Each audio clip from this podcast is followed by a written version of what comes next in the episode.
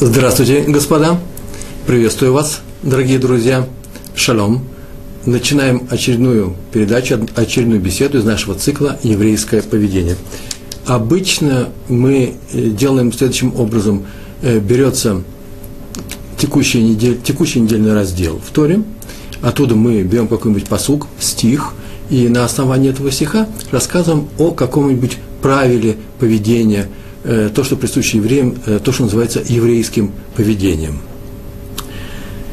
Э, как правило, мы приводим на эту тему э, много довольно-таки рассказов э, из жизни наших, древней жизни наших мудрецов, а главным образом еще рассказов о жизни современных нам мудрецов и праведников 19 век, 20 век.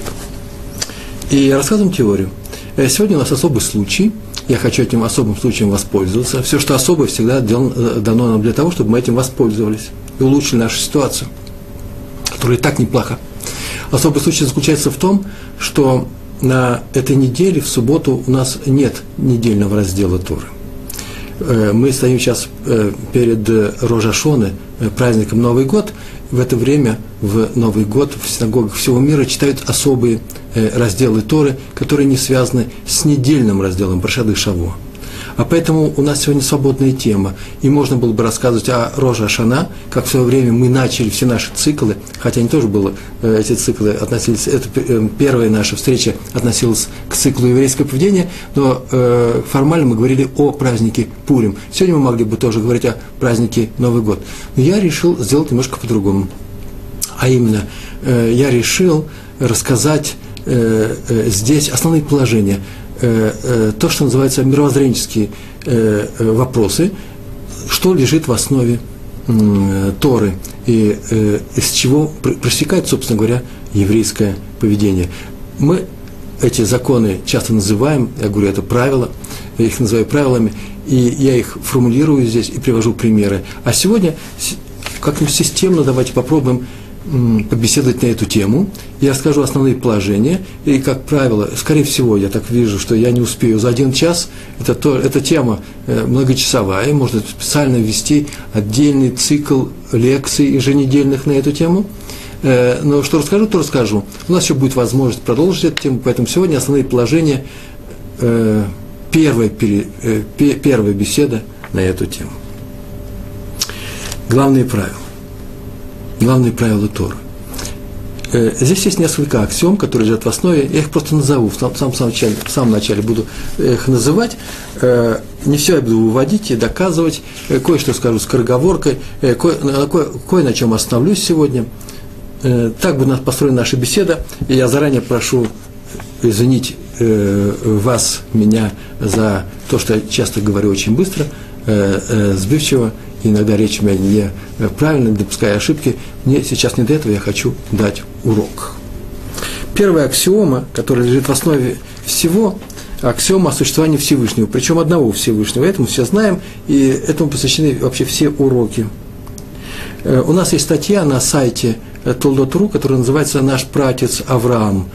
В свое время я ее э, написал, составил, скомпилировал при участии, активнейшем участии э, Рава Пантелята – и там на эту тему, в принципе, много сказано.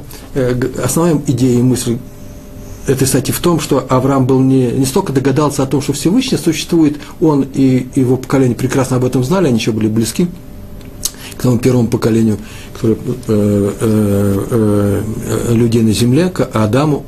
Не столько в том, что он догадался об этом, столько в том, что э, он сделал отсюда все вытекающие отсюда выводы – причем практические выводы, не теоретические, а практические, следуют, э, какие следуют э, из того положения, из того предположения или аксиомы, назовите, что Творец существует, что он один, и он управляет этим миром. Э, наш цикл связан с особенностями еврейского поведения, с этикой, мусаром, это, мусар это по-еврейски, э, э, по-еврейски это этика, и поэтому здесь у нас есть своя специфика, и поэтому э, темы, основные темы немножко отличны от темы общей мировоззренческих концепций. И поэтому сейчас мы на них подробнее остановимся. Главное правило у нас сегодня следующее. Их всего два э, э, этих правил. Первое, Всевышний существует в том, в, том, в, том, в том виде, как мы его представляем себе, что он всемогущий, и он один. Он, вот это очень важно, он все создатель, он создал все, Причем все без исключения, в том числе и время. И он всемогущий. Поэтому мы называем его Всевышний. Всемогущий, он все может. Все в его силах. Это первое положение. Второе положение, очень простое. У человека, у каждого человека есть своя задача в жизни. И он несет полную ответственность за выполнение этой задачи. Это положение непростое. Некоторые говорят, что его нужно выводить. Но сегодня это у нас будет аксиома и мы будем от нее отправляться. Э, то есть человек вполне, так считается, Всевышний создал все, он может все, он управляет всем, а человек, его создание, вполне автономен от Всевышнего. Так Всевышний создал этот мир. Мы на эту тему тоже поговорим. Повторяю, это непростая вещь. От Всевышнего зависит все, кроме, кроме одного. Как подчеркивает Тора, быть и не быть человеку хорошим, быть плохим – это, э, это свободный выбор. В Талмуде это правило звучит следующим образом – все находится в руках Всевышнего, кроме страха перед Всевышним. У страха перед Всевышним в данном, в данном контексте подразумевает собой э, желание человека быть хорошим человеком, правильным человеком или неправильным. Хотя на эту тему тоже можно, можно долго говорить. То есть выбор человек в каждую минуту делает независимо от Всевышнего. Он ничем не понукаем Всевышним, и э, если он хочет, он, конечно, может обратиться за советом к Всевышнему, э, к Всевышнему и тогда, э, э, ну, тогда этот совет нужно исполнять. Мы говорили на эту тему совсем недавно, когда говорили о советах, давать советы другим людям или не давать, как относиться к советам раввинам, раввинов, когда обращаться к раввинам, э, к раввинам. И мы знаем, что советы раввинов, если мы его приняли, то надо исполнять, даже если они говорят э, правое, левое, на левое, правое. Помните, это было на нашем уроке. Вот это, это мы отметили. Из первого положения, которое называется «Всевышний существует, и он один», следует, что он причина всего, а значит, он вне причины. Это непростая вещь. Это не совсем еврейское поведение, но, по крайней мере, э, э, хорошо освещает э, саму систему иудаизма во всех остальных мировоззренческих теориях, э, теориях нашего мира, во всех философиях.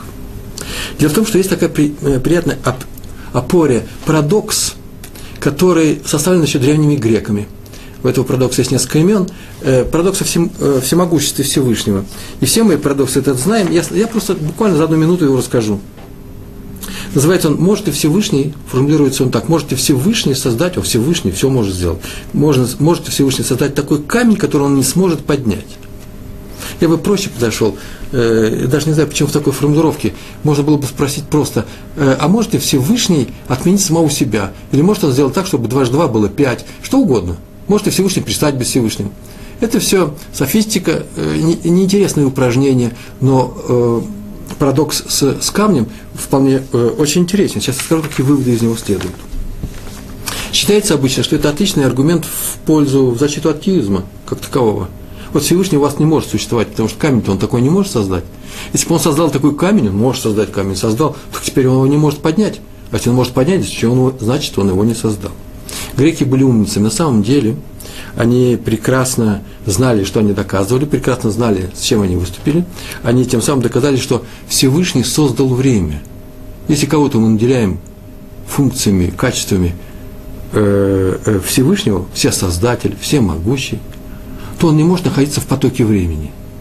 Тот, кто создал время, тот, тот кто послужил причиной создания времени, он не может находиться внутри. Причина никогда не находится, причина чему-то не может находиться внутри этого.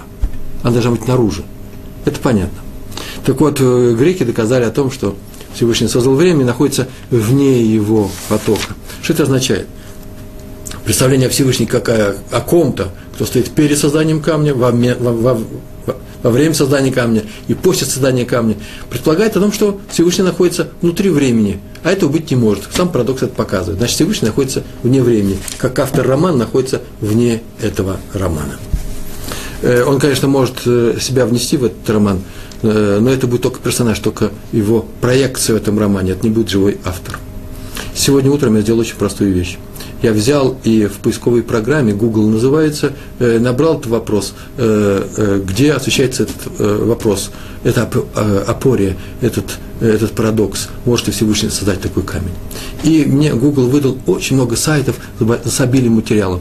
материалов. Я посмотрел главные из них, я встретил ужасно умные соображения на любые темы, кроме того, что Всевышний не находится внутри времени.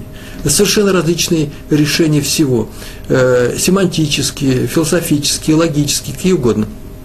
Посмотрите статью в Википедии, э, и вы увидите, Википедия – это такая большая энциклопедия в, э, на просторах э, интернета, есть русская Википедия, и там этот вопрос со всех сторон освещается, и нет только одного ответа, что ничто иное дреки доказали, как только одно – Всевышний не находится внутри времени. Следствий отсюда очень много. Когда Всевышний, одно из следствий, когда Всевышний обращается к Аврааму, а Авраам, тот отвечает, здесь я, ему говорят, иди туда-то, туда-то, в такую сторону, которую я тебе покажу.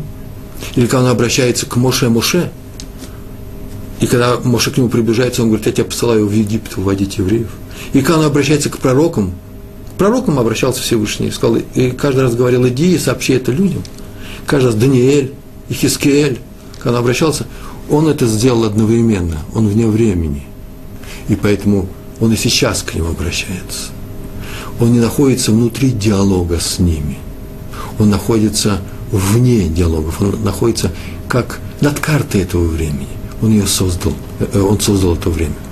Э, вопрос о том, и как он в этом, э, и где он существует, убирается. Это не наша задача. Почему? Потому что мы не можем себе, как и древние греки, представить себя вне потока времени – и вопрос о том, что значит он знает, как автор этого романа, все следствия его или э, будущее он предвидит, и в то же время, как же он с нами вообще ведет диалог, предполагая, что мы обладаем свободой выбора, убирается тоже. Рабякива ответил, что предопределение есть, а э, э, все уже известно, все предопределено. Предопределение есть, но у каждого остается свой выбор. Если меня хотят, э, меня спрашивают, ну как же теперь объяснить этот вопрос, я отвечаю моментально, что Раби Акива, который вообще-то учился ежедневно в течение многих лет, многих лет, и люди учатся много лет, за одну секунду ничего не ответишь, э, то, по крайней мере, э, на наших занятиях можно найти этот ответ на этот вопрос, но не сразу. Итак, сейчас мы будем заниматься первым положением. Всевышний существует. Отсюда следует два следствия. Всевышний, во-первых, справедлив – а значит в мире, нет, не, в мире нет несправедливости и зла. И второе еще следствие из этого следствия, мне запрещено поступать несправедливо. И второе следствие следует из предположения, что Всевышний существует, Всевышний добр к нам. А значит, первое, у нас всегда есть шанс исправиться, и второе, у нас есть награда в виде Оламаба. Я, смотрите, сейчас не буду доказывать эти э, э, четыре положения, причем просто мы ими оперируем как аксиомами, а в свое время мы им займемся подробно э, этими вопросами. А из второго положения о том, что у человека есть своя задача в жизни, и он несет полную ответственность за все, что он делает, за все свои выборы, э, из, из, него следуют следующие две вещи. Каждый ведет свой диалог со Всевышним, без исключений, и в этом диалоге участвует только он и Всевышний, больше никого нет. И второе, каждый обязан помочь другому, другому в его диалоге со Всевышним. Сейчас поговорим несколько раз, несколько слов скажем о существовании Всевышнего. Э, первое положение, как мы говорили, он всемогущ. Второе, он не оставил свое творение. И просто нужно знать об этом, присутствует здесь сейчас. Третье, у всего творения есть цель, а значит, в моей жизни есть цель. И четвертое, его проявления, атрибуты, так как я воспринимаю Всевышнего, воспринимаются мной как руководство, как э, некоторые указания, как и мне нужно э, вести себя. Почему он это не требует, он говорит, если хочет чтобы все было по-человечески, сейчас скажу, какая цель у нас есть, э, чтобы я, э, то я должен так же делать, как он. Никогда не обманывать, поскольку у нас нет фактов в истории, что он обманывает. Не быть жестоким, помогать, прощать, быть долготерпимым, э, долго терпимым и так далее. Все эти вещи нужно каждому этому, каждому пункту нужно посвятить целый урок. Главное, что при всем при этом возникает следующая картина – конечном счете, если все справедливо, то несправедливо то место, которое, которое я занимаю в этой жизни. Я бы хотел родиться, я не знаю, в более богатых родителей, или в более, в более одаренном обществе, или в стране получше, чем та, в которой я родился. Э, мне не нравится время застоя, и вообще мне не очень нравилось, понравилось, что я родился в такие-то годы в таком-то городе. И э, вокруг меня были такие-то люди. Не всем я доволен. А теперь новая картина новая картина, которая предстает перед нами, если мы занимаемся Тору. Торой. Всевышний перед тем, как создать человека, причем любого, меня, а он создал меня вместе с первым человеком, Адамом, что он живет вне времени, у него нет там времени. Он взял часть себя, отделил от себя, зачем это меня не интересует сейчас, в рамках этой лекции меня это не интересует. И сказал, что сейчас он из меня сделает человека. Он эту душу реализует в каком-то человеке. Он не сделает эту душу человеком. Он ей даст возможность, даст возможность реализовать себя в человеке. Для чего? Ну, для того, чтобы что-то делать в этой жизни. Э, душа могла задать очень много вопросов, как, э, как плод в животе у матери мог бы задать, если мог, мог установить диалог с нами, э, стоящими вокруг матери, с врачами, задать много бы вопросов. Что вы там делаете, что за шум? Мы бы сказали, мы ходим, как вы ходите, на ногах, какие ноги, а вот то, что ты сейчас у тебя над тобой, да, и ты держишь большой палец этой ноги, это вообще-то не просто палки какие-то, ими нужно э, двигать, ходить, перемещаться. Он не знает понятий, у него нет понятий пространства, времени, что такое давать, что такое остальные люди. Он ведет себя так, как он ведет. Он не хочет менять свою ситуацию, он не хочет рождаться. Он будет плакать, как будет рождаться, он умирает. В том мире, в котором он живет, плод умирает. Как мы плачем, когда умираем переходя в другую совершенно в другую совершенно плоскость. И нам трудно даже объяснить, как-то там нет времени, там в Галамаба, в грядущем мире. Так или иначе, душу взял, Всевышний сказал, сейчас я тебя помещаю в этот мир. В какой мир? Материальный мир. Ты будешь отделен от меня. Ты как человек будешь отделен от меня. Я тебе дам возможность э, э, присутствовать в некотором теле, я тебе дам тело, я тебе дам время, рождения, тебе дам родители, тебе дам характеристики твоего тела, способности твои, способности к, к запоминанию чисел, э, математические способности, музыкальные, э, э, хронические какие-нибудь болезни, не знаю, генотип твой дам, ДНК, все это задам. И ты будешь жить в этой жизни, в том мире, в котором ты э, родишься, и будешь себя как, каким-то образом вести. И это и послужит, это будет той задачей жить среди людей, которые я тебе наделяю. А в результате мы посмотрим, э, каким, каким результатом э, ты придешь. И в силу этого будем оценивать твою жизнь. Сейчас мы и расскажем, как, как это, что это будет за оценка и для чего все это делается. Но главное, что душа говорит, а что я выберу? Э, выберу, какое, какое место жизни ты меня помещаешь. На что Всевышний говорит, помещ... возьми себе любую, что хочешь, то и сделай. Цвет глаз, маму, фамилию, страну, национальность, все, что хочешь. А что я там буду делать? Ты будешь делать разные вещи, с людьми как-то контактировать, а я тебя буду оценивать только по, одной, по, по одному параметру. Как ты ведешь себя с людьми. Это будет единственный параметр. Не о том, как ты, какой ты скрипач, если у тебя будет музыкальная способность. Это тоже очень хороший параметр. Но самая главная оценка твоей жизни – как ты ведешь себя с людьми. Что ты делаешь с ними. Помогаешь им или мешаешь. Э, а я себя буду плохо себя вести, это значит, ты опускаешься в своем духовном уровне, опускаешься, у тебя будет какой-то старт. Если люди рождаются э, с разными способностями, один человек, э, будучи маленьким, с легкостью дает другим что-то, другой э, с легкостью отбирает что-то. Это стартовая позиция. Одному нужно преодолеть в себе желание забирать у других, он станет нормальным человеком. А другому нужно использовать желание давать другим, не ущерб своим близким, знакомым, жене, детям. Это и будет той оценкой, который, по которой я тебя буду ценить, э, оценивать. Скажите, пожалуйста, э, э, он спрашивает всемогущего, этот дух, эту часть души, говорит, ну а насколько я могу подняться? Насколько поднимемся, насколько поднимемся в каждой конкретной точке этого большого пространства, из этих точек, которые сделаны из наборов всех возможных параметров, которые ты выберешь, можно куда-то подняться. Насколько ты подняться? На 8 сантиметров, на 10, на 2 метра, не знаю. Но есть максимум. А упасть? Ну, то же самое в той точке, на которой ты поднимешься на 2 метра, в той точке ты упадешь на 2 метра. Э, смотри, не расшибись. А есть э, в одних больше, в других меньше. Говорит душа, да, в одних меньше, в других больше. В этой точке больше способностей и способностей, возможности воздействовать на этот мир, а в другой меньше. Душа моментально отвечает, хочу максимум. Хочу максимум из того возможного, что мне можно совершить в этой жизни. Ну смотри, ты же можешь упасть, максимально упасть душа, живя в идеальном мире, она идеалист, она говорит, что я никуда не упаду, я постараюсь никуда не упасть. И она выбирает себе то, что она выбрала. Каждый из нас обладает той душой, которая выбрала именно то, чем мы сейчас являемся. Мы родились в таком-то городе, у нас есть такие способности, у нас есть такие-то возможности. Все остальное в этой жизни нет. Это мы уже выбираем. Сейчас расскажу как. А стартовую позицию выбирает, выбирает Всевышний. Э, что такое подъем? Мы говорим, подъем э, духовный. Это реализация того потенциала, который у тебя э, заложен. Видите, как я проще говорю? А на языке, который называется твоя способность при, приблизиться, приклеиться к Всевышнему. Приблизиться к нему. Будем говорить о реализации своего, твоего потенциала.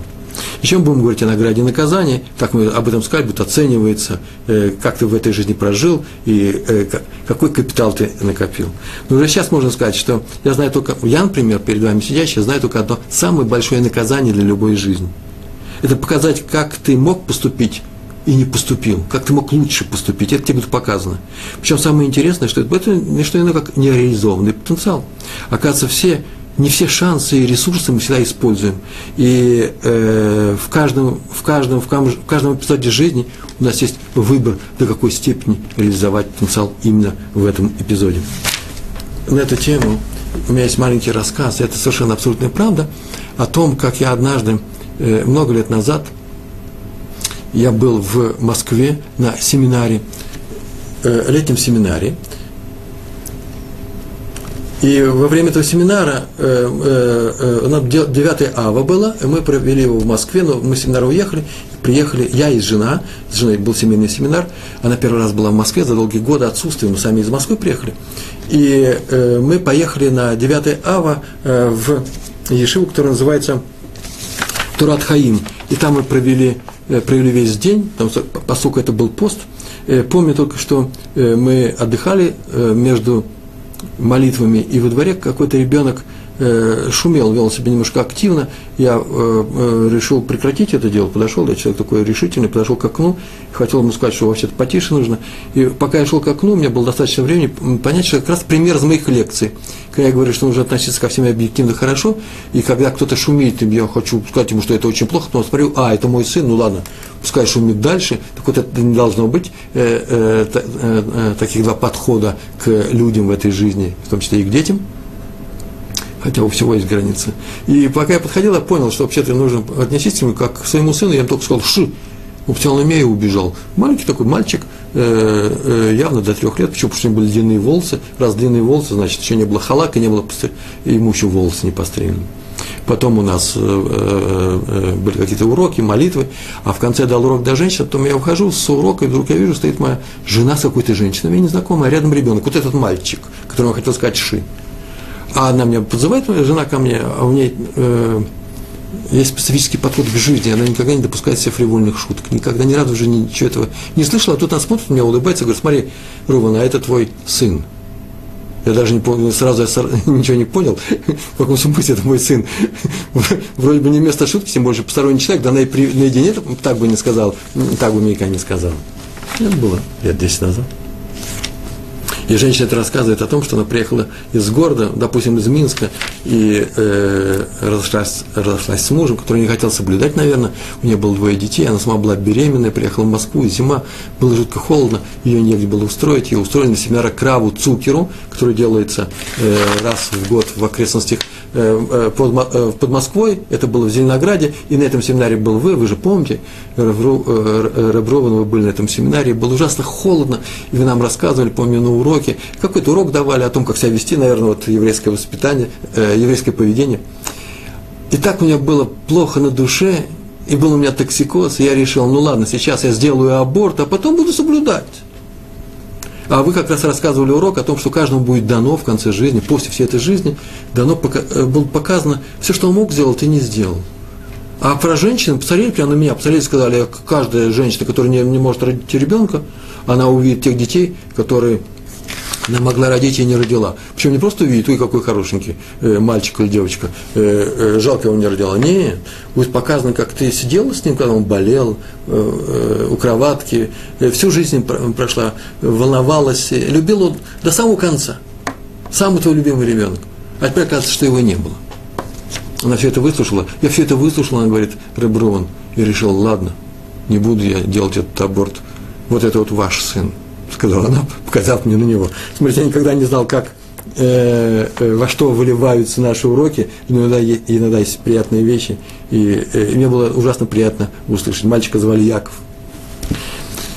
Участие Всевышнего в руководстве мной. Он руководит мной, и если я хочу, я обращаюсь к нему за помощью, и он мне помогает. Как он мне помогает? На самом деле он мне дает дорогу, указывает, подсказывает некоторую дорогу в жизнь, которой я вообще-то должен идти. Так он меня задумал. Э, но я человек простой, я человек упрямый, я еврей. Я говорю, не пойду я той дорогой, которую ты мне предлагаешь, я пойду своим путем, сворачиваю, сворачиваю с этой дороги, ухожу в сторону, и иду как, э, э, это как, как кубинец в джунглях, у меня большой мачете, лианы растут, и я разрубаю, иду своей дорогой, своим путем, сам себе мочу дорогу. Рано или поздно я делаю полный круг, прихожу на это же место, знакомое место, и говорю, ой, где я? И говорю, Всевышний, где я? Он говорит, в том же месте, просто ты ходил, блуждал тут. Я-то знаю, что тебе нужно идти другим путем. Хочешь, иди, я тебе покажу. Я говорю, о, хорошо. Я моментально исправляюсь, я сейчас пойду обратно. Он говорит, обратно нету. Обратно пути нету. Ты теперь можешь пойти только из этой точки по новому, азиму, по новому азимуту, по новому направлению. Я тебе помогу, если ты хочешь пойти этим, э, этим путем. Старого пути никогда нет. Есть правило, очень простое правило. Если ты выбираешь хороший путь, а мне сейчас можете спросить, что такое хороший путь? Я скажу, тот путь, который предлагает нам Тора, а очень часто тот путь, по которому, который мы определяем по этому правилу. Послушайте, если я выбираю хороший путь, Всевышний мне помогает. Он расчищает на этом пути преграды. А если я выбираю неверный путь, Всевышний мне не мешает. Потому что если бы он мне мешал, тем самым он лишил меня свободы воли. Почему? Потому что я сознательно, осознанно взял бы и вступал бы только так, как он мне показывает. У меня бы не было собственного решения. Общее правило написано в Талмуде. Каждый, каждого человека небеса ведут тем путем, которым он хочет идти. Это и называется «не мешают». Правда, здесь надо понимать, что такое правильный путь. Э, случай с Аложинской Ишивой э, – его рассказывали про несколько ешив, и иногда бывает так, что человек хочет что-то сделать, а ему Всевышний мешает. Но сейчас скажу, как он мешает. Например, пришли люди к, э, э, э, к из Воложной, сказали, что, к Равину из Воложной, сказали, что мы собрали все деньги, у нас уже решение, разрешение в местной русской власти, есть открытие Ишиву в нашем городе. Все деньги собраны, да, и долги все уплатили, все есть, уже набрали учеников и учителей. Ишиву открываем. Он сказал, нет, нет, подождите еще. Через год он подозвал их и говорит, ну, Ишиву открываем. А ему сказали, знаете, на самом-то деле тут и голодная година была, и мы эти деньги еще потратили на бедных, и раздали цдаку, и власти не хотят нам помогать. Э, в общем, э, э, тяжело, придется все на будущее, в будущем мы это все сделаем. На что Рэб сказал, о, теперь открываем. Бывают такие истории, и чем праведнее человек, тем, чем выше его, и задача его выше, тем не проще дается э, этот путь, который как собирается он идти. Я сейчас скажу, э, не и простой, я скажу, от чего это, э, от чего это за, э, зависит. Убирает препятствия, мы сказали, если он идет правильным путем, а Всевышний убирает препятствия, не совсем очевидно. Например, э, я смотрю на дорожку, а она не стоит препятствия. Я говорю, ну, это не мой путь, препятствия же стоят. А Всевышний убирает препятствия с моего пути? Да нет, нет. Если я спортсмен, который вышел на стартовую э, позицию э, перед бегом с препятствиями, так это и есть моя дорожка. Я теперь не могу сказать, ой, уберите, пожалуйста, товарищ тренер, э, товарищи судьи, устроители этого, этого соревнования, уберите препятствия с моего пути. Наоборот, я их прошу поставить мне препятствия на моем пути. Я очень долгий путь прошел сюда, выигрывая разных промежуточных соревнований, для того, чтобы выйти сюда, помериться силой и взять э, олимпийский медаль. Как раз это не препятствие, это, это не что иное, как что? Всевышний помогает преодолеть э, эту дорожку. Он мне позволит пройти, э, участвовать в этих соревнованиях. Э, убрать препятствия здесь с этим другие нужно. Препятствия моего, моего нетренированного тела. Вот тренер приходит и помогает мне тренироваться. Вот эти препятствия мы с ним уберем. А э, препятствия э, соревнований, как и в этой жизни, мне придется преодолевать самому. Итак, цель человеческой жизни, мы об этом говорили, духовный рост. На практике это умение жить с другими людьми. Так, э, а, а тактика есть очень простая. Умение делать правильный выбор. А обычно выбор заключается между двумя положениями «хочу» и «хочу» и «надо». «Хочу» – это всегда идет от тела, а, э, а «надо» всегда идет от души. Хотим мы, это, э, хотим мы это или не хотим. Мы еще поговорим, что такое душа и тело – первый выбор, мы говорили, да, при помощи выбора все делается, как мы помним, человек сделал, когда выбирал себе э, свое существование здесь, еще будучи там в духовном мире. А в дальнейшем выбор делается в э, не что иное, как в борьбе с Ецергара. Сейчас я скажу, что это такое. Для этого поместил Всевышний в земные условия, дав ему четыре вещи – душу, тело, Ецергара и Ецертов. Э, скорее всего, сегодня мы не успеем дойти до Яцертова, и никто вам не расскажет, что это такое, мало книг на эту тему написано. Э, в будущем я планирую такую маленькую лекцию сделать, это несложная тема, она очень интересная и захватывающая. А есть еще несколько вещей. Душа, душа, тело, Яцер-Ра. Яцерара – это называется плохое начало в человеке. То, что называется механизм привлечения к чему-то плохому. Э, например, э, откуда я знаю, что обманывать хорошо? У меня внутри Яцергара сидит и говорит, тебе удобно обманывать. Скажи сейчас неправду папе, он тебя простит, не будет ругать за то, что ты опоздал или получил там двойку. Так вот, надо дать определение человека. Обычно, когда говорят, что есть душа и тело, и называют, это будет человек. В Талмуде написано, что это есть человек, душа и тело. Некоторые говорят, кромка между душой и телом, а некоторые говорят, душа. Есть только тоже определение. Душа человека – это есть сам человек. Я на своих лекциях выбираю совсем другое определение. А именно, человек – это не что иное, как все те выборы, которые он сделал в настоящий момент. Это непростое определение, а кто стоит и несет э, ответ, кто сейчас судится, вот ты. А ты сформулирован, э, сформирован полностью теми реализациями, теми выборов, которые ты сделал в этой жизни. Свойство человека – инертность. Вот что он привык делать, то он и делает. И поэтому трудно изменить свой путь. Человек – это то, тот путь, который он проделал. Как, как самолет, который летит э, на небе, ему нельзя остановиться, он не может резко пойти в сторону, полететь а, а, обратно, он может только мельница менять, э, менять свою трассу, делать эволюцию некоторую. Это называется сделать шуву, исправиться.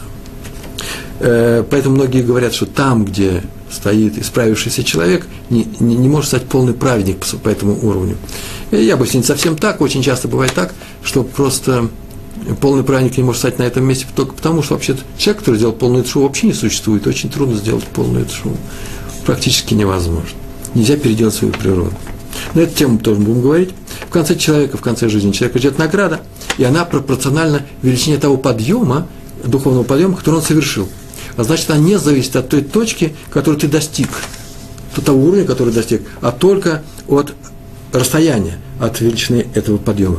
Учитывается не результат, а усилия, усилия, которые ты затратил для того, чтобы этот результат э, достичь. А отсюда, между прочим, э, диктуется, хорошо диктуется, хорошо это видно, э, отношение к другим людям. Это определяет отношение к другим людям. Э, кто-то может находиться на уровне явно ниже меня. Я просто это вижу. Э, и культурный уровень, и этический, и просто, я не знаю, э, словесный, просто позволяет себе слова, которые я не позволю себе даже наедине самим собой. И в то же время он может иметь награду за всю свою жизнь больше, чем я.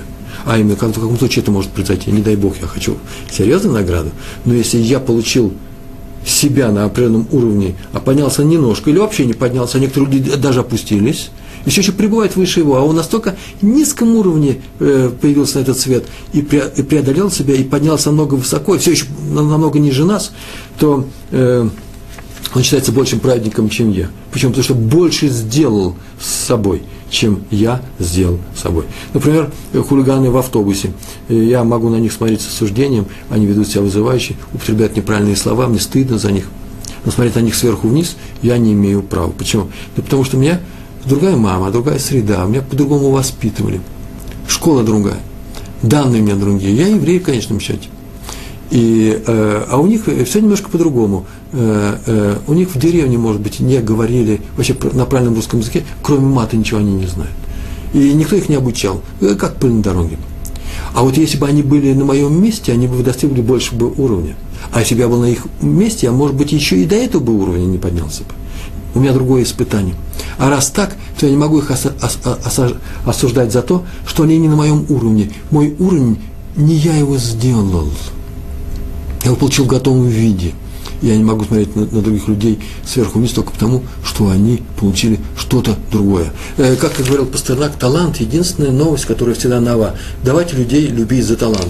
Как можно любить человека за талант, если он его получил в готовом виде? Человека можно любить только за то, что он не растратил свой талант – что он реализовал свой талант, а то, что он талантливый человек, талантливый музыкант или талантливый э, математик, у него хорошая память, как можно любить за, э, человека за это? Можно любить вообще что угодно, но, по крайней мере, никакой заслуги перед Всевышним, перед людьми он в этом не имеет. Все его таланты от Всевышнего.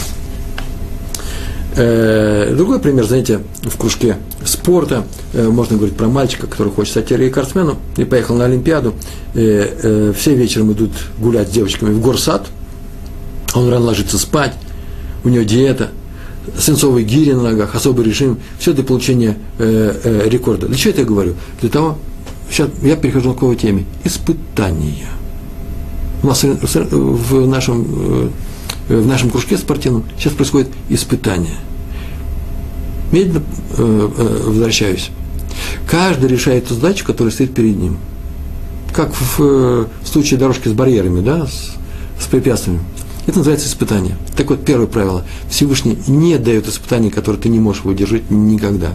Если ты стоишь перед испытанием, значит, Всевышний тебе доверяет, и он хочет тебе помочь, и он тебя любит, это есть его любовь. Ты сейчас это преодолеешь и приобретешь новые знания, новые умения, ты поднимешься.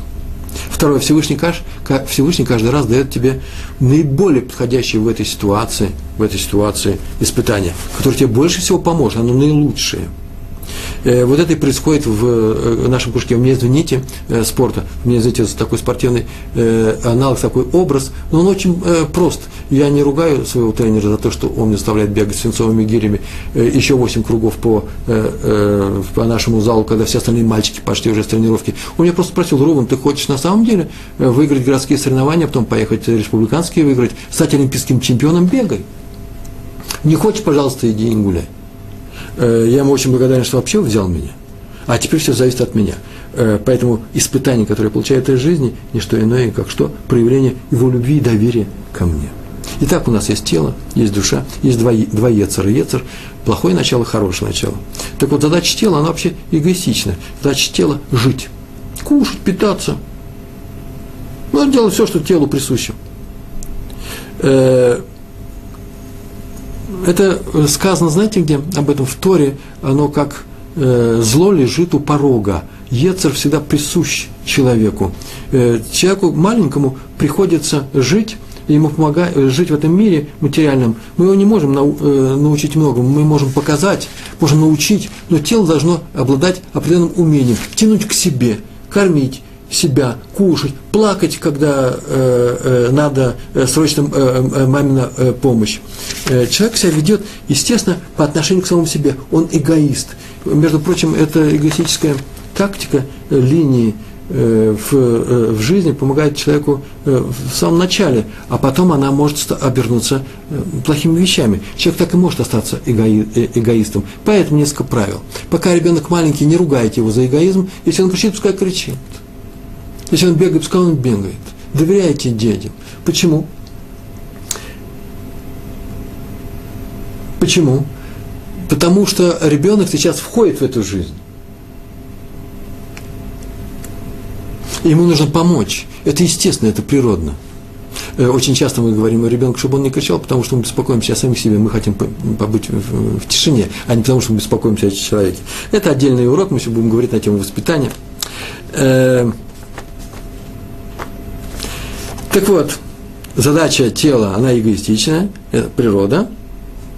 Их нужно учить детей, не окриком, а примером. Как я сказал, как учил Авраам Авину нас, э, учил, показывая примеры. На эту тему тоже очень долго говорить, как примерами учить. Другого я даже и не знаю, как можно научить э, людей. Людей можно учить советом, если они тебя спрашивают. Если они не спрашивают, ведите себя так, как нужно вести. По-человечески рано или поздно они это тоже воспримут. Ваши собственные дети тоже э, задача души противостоять телу, а именно вносить, я бы так сказал, гуманистическую поправку, альтруизм, любовь к людям. Кстати, между прочим, нужно отметить, нельзя любить Бога, но не любить людей. Он дал заповедь любить других людей. Он хочет, чтобы мы любили других людей. Поэтому, если я не люблю других людей, я не выполняю его заповедь, я не люблю его. Э, что значит любить? Хотя бы помогать им. Э, Причем заметьте, что все Почему, почему, откуда взялись люди? Все, Всевышний все делает с человеком через других людей. Очень редко прямое э, влияние, прямое воздействие Всевышнего на человека. Есть случаи счастливые, несчастные, есть болезни разные, но очень часто люди страдают именно от других людей, они радуются другим людям. Все Всевышний делает нам тоже через других людей, и э, э, мы являемся тоже посланниками Всевышнего по отношению к другим, э, другим людям. Мы их награждаем или наказываем. А мы на эту тему говорили, а все отказываемся от функции палача. всегда отказываемся от функции плача. Это есть справедливость. Например, мы говорили на эту тему на одном из последних уроков. Мой дружок меня ударил э, в классе, когда мы еще учились, и я вдруг понял, что э, это произошло только э, с прямого попустительства Всевышнего. Он сказал, что мне полагается это, кто возьмет на себя эту функцию. И нашелся такой человек. Хотя этого человека учили, не поступать так. Он говорит, я так не буду поступать. И снова он ошибся. В его диалоге со Всевышним, у него свой диалог со Всевышним, он ошибся. Всевышний показывает мне мой путь как тренер, который ставит новую планку для того, чтобы я ее преодолел, прыгнул, новую задачу. Я эту планку беру или не беру. Поэтому можно сказать, что у меня есть два диалога. Первый – это между мной и Всевышним. В этом диалоге не участвует ник- никто, кроме меня. И второй диалог между мной и Ецером. Между мной и моим плохим началом. Сейчас скажу несколько фраз про первый диалог. Э, во время лекции пришло два вопроса. Если Всевышний справедлив, значит ли это, что он создал человека с чувством справедливости – это очень серьезный вопрос. И если моя душа выбрала такое чувство, что такое чувство справедливости? И есть, заметили дети, э, которые... Э, есть такое чувство, чувство, чувство альтруизма, э, делать другим хорошо. Чувство справедливости, нужно еще поговорить на эту тему, что такое справедливо. Что такое справедливо? И такая объективно мы воспринимаем свои действия, других, э, действия других людей со стороны, без своего собственного интереса. И говорим, что есть определенные правила. Что такое справедливо? Справедливо – это полный набор тех правил, которые дал Всевышний. Такого чувства нет. Почему? Почему? Потому что справедливости же нужно же научиться. Есть люди, которым легче это дастся. Но за то, что у них будет испытание на более высоком уровне. Сейчас мы на эту тему поговорим. При таком приведенном, э, приведенном диалоге души Бога, как не, удивляется, как не удивляться тому, что душа не боится Бога. Это просто два партнера, душа и Бог. А вот два партнера мне нравятся. Это и есть диалог э, между Богом и человеком. Два партнера. Человек – это партнер Бога. Как не удивляться тому, что душа не боится Бога? Ну, можно удивляться. Э, не душа не боится Бога. Душа может бояться Бога, она может ему доверять, она может ему любить. Я не знаю, боится ли маленький э, э, человек своего отца и свою мать, он их любит. Вот так и душа, наверное. Но э, что значит удивляться? Душа-то может бояться. Человек может не бояться Бога. Человек потерял всякую связь с Богом. Он не слушает свою душу. Не душа, душа не управляет им. Я сейчас скажу об этом, сейчас я буду говорить, как буду говорить про Ецер Ара. Но спасибо вам за вопрос, я жду новые. Итак, про первый диалог. Э, это между мной и Всевышним. В этом диалоге нет никого. Повторяю, в этом мире нет никого. Только я и Всевышний. Все остальные люди, они мне даны для того, чтобы я проявил свои хорошие качества. Моя задача – работать над собой. Я и есть арена тех сил, которые Всевышний мне дал, для того, чтобы я достиг какого-то определенного уровня. Мне нужны учить не других людей, сейчас на эту тему тоже поговорим, а самого себя. Исправлять самого себя. Второй диалог между мной и Етром – это внутренний диалог. Про первый диалог. Всевышний мне что-то говорит, ставит некоторую ситуацию, э, дав правила некоторые, поведи, некоторые правила поведения. Я ему отвечаю своим поведением, своими словами, э, своими помыслами, я как-то действую руками. Слушаю я его или не слушаю, это мой выбор. Он реагирует на мой ответ тем, что создает новую ситуацию. И между, мне кажется, что между мной и этой ситуацией нет никакой, э, между этой ситуацией и предыдущей нет никакой связи. Но связь есть. И он учит меня себя вести правильно, потом я это увижу. Он очень любит меня, он любит меня, как отец любит своего сына. И поэтому каждый раз новая ситуация, или, это, или подъем, новый подъем планки на более высокий уровень, он мне доверяет, или наоборот, я остался, на, э, должен закрепить этот урок, я, э, я не расту. И тогда он мне делает больно, Всевышний. Но это не зло, это проявление его любви. Как мне делает больно врач, который сделал, на самом деле делает больно, а я стоял в очереди, я сам пришел, заплатил деньги и хочу излечения. Э, короче говоря, в мире нет зла. Мне, извините, за, э, э, за поспешность моей беседы, так я, себя, так я веду свои уроки. Потом я все это объясню по несколько раз. В мире нет зла. То, что я считаю злом, это не что иное, как моя боль на некоторые его ответы в от, штуку ответы, ответы на мои, э, на мои действия. Например, я не сдал экзамена, и э, мне очень больно за то, что я не сдал экзамена, но у меня будет дана переэкзаменовка. Я не знаю, справлюсь я с этим или не справлюсь, я очень переживаю. Так или иначе, зло – это не что иное, как мое болезненное, очень болезненное восприятие некоторых элементов действительности, которая мне дана, э, дана мне в благо. Отсутствие, отсутствие зла в мире – это и есть справедливость, это определение справедливости. Вы скажете, есть объективное зло. Э, есть арабы, например, которые хотят смерти евреев. Предположим, что есть.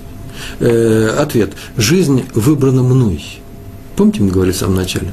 Она включает эта жизнь, выбранная мной, и этих арабов, которые даны как необходимое наличие того препятствия, которое мне нужно будет преодолеть. Не обязательно воевать с ними. Я, может быть, буду, преодолевать это каким-то другим способом. Но их наличие в моей жизни мне нужно. Например, мне нужно научиться ненавидеть своих врагов. Это тоже отдельный урок, мы на эту тему говорить, есть запрет на ненависть как таковой. Как таковой. Э, так или иначе, арабы в той картине мира, в которой я сам себя вписал, мне нужны для чего? Для моего духовного роста. И так вся моя жизнь – это не что иное, как мой диалог со Всевышним э, а скажите, что такое диалог со Всевышним, говоря простыми словами? Я разговариваю со Всевышним, что это такое? Обычно я задаю этот урок в классе, обычно мне так и все отвечают. Это же молитва. Правильно? Это молитва. Вот я всю жизнь и молюсь. Любой человек всю жизнь молится. Мне, правда, недавно сказали на одном из уроков, ну как же, что же за диалог такой, я молюсь, а я не слышу. Ну, значит, это не моментальный диалог, ответ будет дан тебе. Но я молюсь с надеждой услышать, я верю в то, что есть ответ, иначе же я молился бы. Так вот, э, э, не всегда э, Всевышний отвечает на мои запросы моментально. Если он положительно отвечает на мои, вопро- э, на мои вопросы, мои, мои на мои просьбы, например, о дожде, есть такие истории в Талмуде, это значит, я вообще полный праведник, я в это мало верю, а, э, а если он вообще не отвечает, то значит, сейчас не время ответа, попозже будет отвечено. Как каким-то образом каждая ситуация, я буду, окажусь в новой ситуации в ответ на то, что я сделал сейчас. Диалог со Всевышним идет только через испытание. Если я выдержал, у меня ставится, ставится новая планка, новая высота. Если я не выдержал, урок повторяется, как я говорил на, на эту тему, или планка снижается. Ну, я разучился ее брать, эту высоту. Я не знаю, растренировался, летние каникулы были. Сейчас мы восстановим свой потенциал. Испытанием является любое событие в моей жизни, когда я делаю выбор. Между нами говоря, это большая тайна, никому не говорите, нет других моментов в жизни, который никак не касается моего выбора. Любой случай я могу вам просто показать это. И просто подумать нужно. Это всегда моральный выбор. Так мы и живем от одного морального выбора к другому. Выбор – это свойство души, не моего тела. Моему телу вообще ничего не хочется, ему хочется пребывать в сытости и сохранности. Э, как, э, свойство души, та часть, та моя часть, которая является, мне, извините, образом и подобием Бога. Как было сказано, то, что Всевышний по своему образу и подобию сделал людей, это называется, он их наделил выбором. Все остальные выбором не обладают. Выбор делается при отсутствии полной информации, частичной информации или полностью нет информации. И тогда делается выбор. Если есть информация, нет выбора, потому что э, сама действительность показывает, что остается только один путь. Поэтому, между прочим, ангелы, которые вся поступают хорошо, э, они не являются целью творения. У них нет выбора. Они не партнеры Всевышнего, как мне сейчас было сказано в запросе.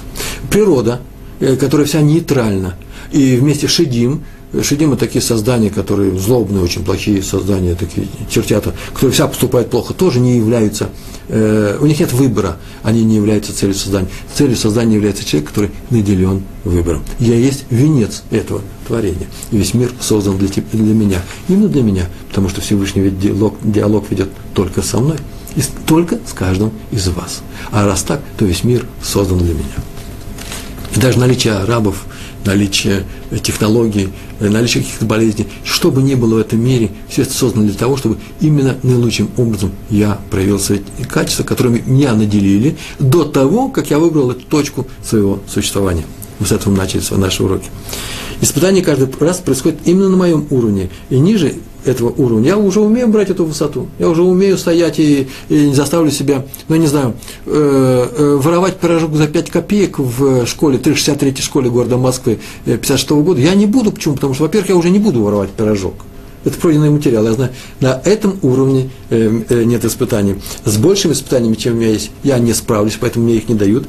И поэтому я нахожусь именно на том фронте, на котором нахожусь я. Я встречаю часто, очень часто людей э, в своей жизни, которые очевидно, про, еще не прошли тот уровень, который прошел я. Они, повторяю, отнюдь не ниже меня. Они просто находятся на другом уровне. Они, может быть, стартовая площадка была намного ниже. И поэтому на них сверху вниз я не смотрю. А могу им помочь просто, если они просят меня.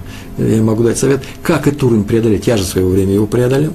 Поэтому, если кто стоит при испытании ниже моего, что? Он не хуже меня, А если испытание выше меня, то что? Он или ангел, или, по крайней мере, я так могу смотреть, э, э, э, фанатик, я даже не знаю, некоторые взгляд смотрят так на религиозных людей. Вот я соблюдаю, как я соблюдаю. Смотрите, видите на меня? Я соблюдаю. Вот мой цицит, вот мой тфилин, вот моя Тора, вот мое соблюдение. Вот это мое соблюдение. Вот так и надо.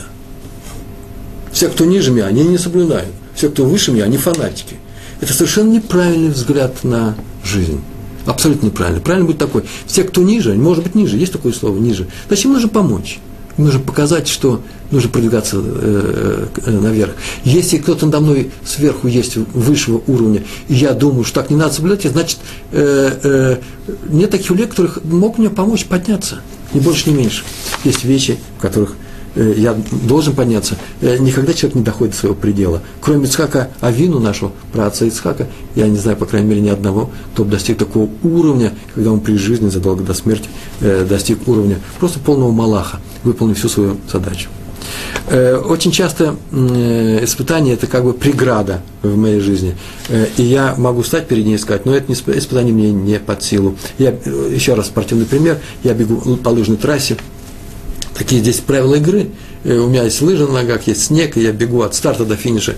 И вдруг я говорю, останавливаюсь, тренер мне кричит, ну что случилось? Что случилось э, э, спортсмен под номером 6? Я ему говорю, что спортсмен под номером 6? Посмотри, тут земля начинается, глина, потом какой-то ручей течет, снега нет. Куда вы меня поставили? Соревнования неправильные у вас. Здесь тупик. На что у меня оттуда кричат, спортсмен под номер 6, вы сошли с трассы, бегите правее, я говорю, так там тоже обрыв над рекой. Так это трамплин. Прыгаете, и вы пролетите, над, над этим ручьем, дальше будет снег, побежите к финишу. Я говорю, мы не договаривались прыгать. Мы договаривались бежать. В этой жизни нужно не прыгать, а бежать. А мне говорят, да нужно лететь. Мы договорились о том, что должен пойти к финишу. Используя все, что у тебя есть. Лыжи, лыжи.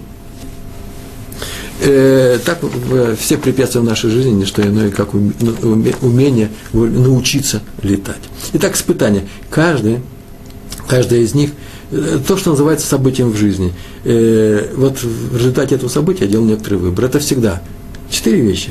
Урок, ну, как мы сейчас вам говорили, урок соревнования – похоже очень, э, бег с препятствиями. Экзамен, это есть, собственно говоря, испытание, за что и ставится отметка. Наказание или награда. В каждом событии моей жизни, в котором есть, присутствует выбор, э, присутствует четыре этих момента. Причем наказание или награда не обязательно в большой степени, хоть в маленькой, обязательно где-нибудь будет присутствовать.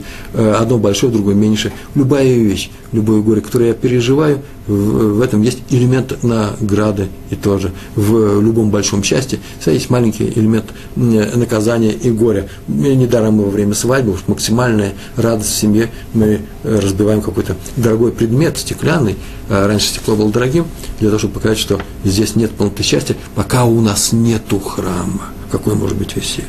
Но главная награда дается после жизни. Сказать надо о том, что э,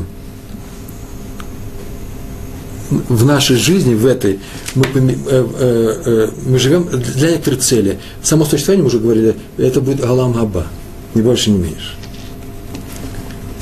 А здесь мы наберя, набираем какие-то плюсы. Как плод в животе у матери набирает некоторые соки. Я сейчас, потому что у меня в, в голову совсем другое сравнение. Все мы плывем на корабле все мы на корабле, и каждый выполняет свою э, какую-то функцию. И это дальнее э, э, плавание. И когда мы придем в порт предназначения, мы сойдем на берег. Вот жизнь – это есть плавание. Кто-то работает здесь, работает на этом корабле и получает зарплату. Кто-то просто отдыхает, он пассажир, он не работник. Можно здесь подзаработать, но то все и спустит.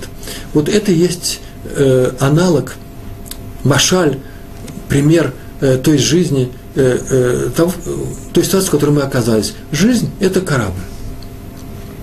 Все остаются на этом корабле, у них нет будущего. Они и живут для того, чтобы проплыть на этом корабле. Все. А мы с вами получаем зарплату, в конце получаем деньги и будем жить на том материке, куда мы и ехали специально.